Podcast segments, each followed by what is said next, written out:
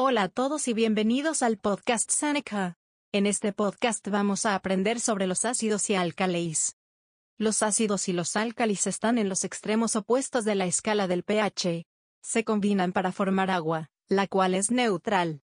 Empezamos con los ácidos. Los ácidos son sustancias que forman iones de hidrógeno cuando se disuelven en agua, soluciones acuosas. Los álcalis. Los álcalis son sustancias que forman iones de hidróxido cuando se disuelven en agua, soluciones acuosas. Un álcali es un tipo de base.